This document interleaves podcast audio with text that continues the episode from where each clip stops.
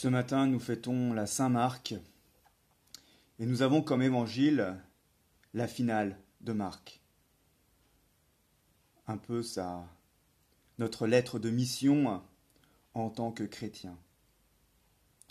Et quand on lit cette lettre de mission, il y a quelque chose de passionnant. C'est ce que Jésus ressuscité dit aux onze apôtres.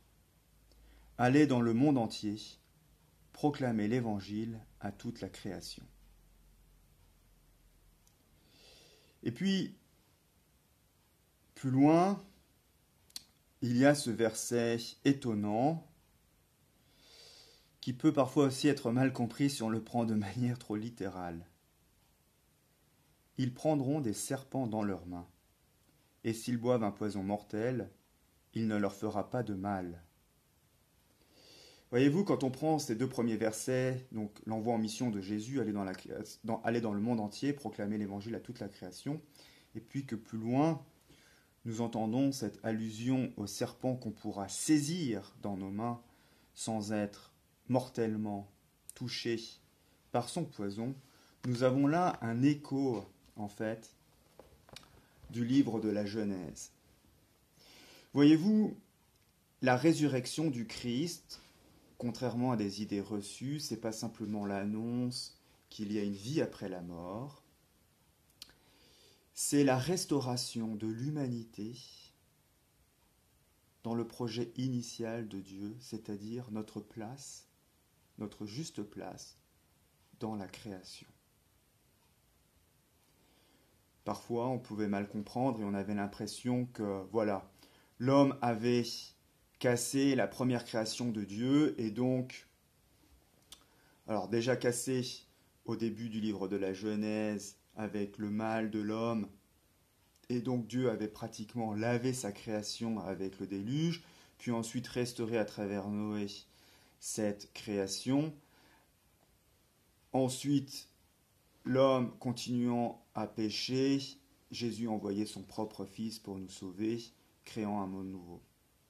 En fait, Dieu, dès l'origine, veut sauver, sauver sa création. Il l'a sauvé à travers un homme et à travers un outil, l'arche.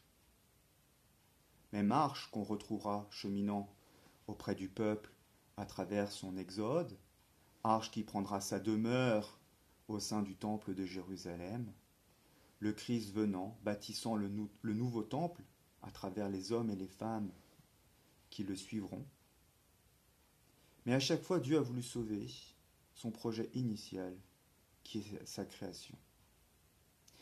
Et ce matin, à travers cette finale de Marc, nous sommes renvoyés au milieu de celle-ci. Aller dans le monde entier, dans la création du Seigneur, proclamer sa bonne nouvelle. Et c'est exactement ce que nous avons ce matin dans le chapitre 2 de Genèse. Quand Dieu mais au centre de la création, l'homme. Et il lui assigne une mission particulière. Le Seigneur Dieu prit l'homme et l'établit dans le jardin d'Éden pour le cultiver et le garder. Cultiver et garder. Et puis euh, ensuite, comprenant qu'il n'était pas bon que l'homme soit seul, il décide de lui faire une aide et créer la création autour de lui. Le Seigneur Dieu modéla encore du sol toutes les bêtes sauvages et tous les oiseaux du ciel, et il les amena à l'homme pour voir comment celui-ci les appellerait. Chacun devait porter le nom que l'homme lui aurait donné. Alors là, ce qui est très intéressant, c'est qu'on a Adam. On n'a pas Ish, l'homme masculin, on a Adam, qui est l'homme et la femme, qui est l'humanité entière dans ce nom. Et c'est l'humanité entière qui donne le nom à la création. Et en donnant son nom, devient co-créateur, puisque ces animaux passent de choses à individus. Elles ont un nom propre qui les différencie, qui les rend distinctes les unes des autres. Et encore une fois, Dieu s'en remet à cette humanité, cette humanité restaurée, pour proclamer sa bonne nouvelle. Dieu prend soin de sa création. Et Dieu nous restaure dans notre mission en nous remettant dans le monde de prendre soin, de cultiver et de garder cette création. Alors, entendant ces versets ce matin euh, dans nos situations euh, particulières, aller dans le monde entier quand on n'a pas le droit de sortir et de dépasser sa porte peut paraître paradoxal.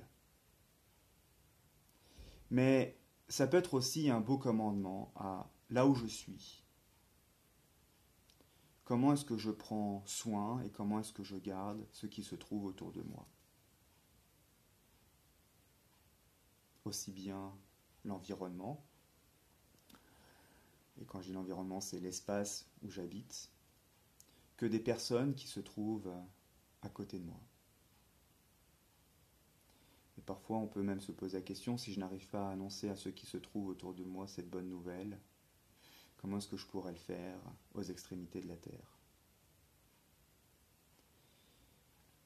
Voilà un message d'espérance, voilà aussi un beau commandement, une belle mission, que de euh, retrouver notre place, de reméditer ces versets de Genèse.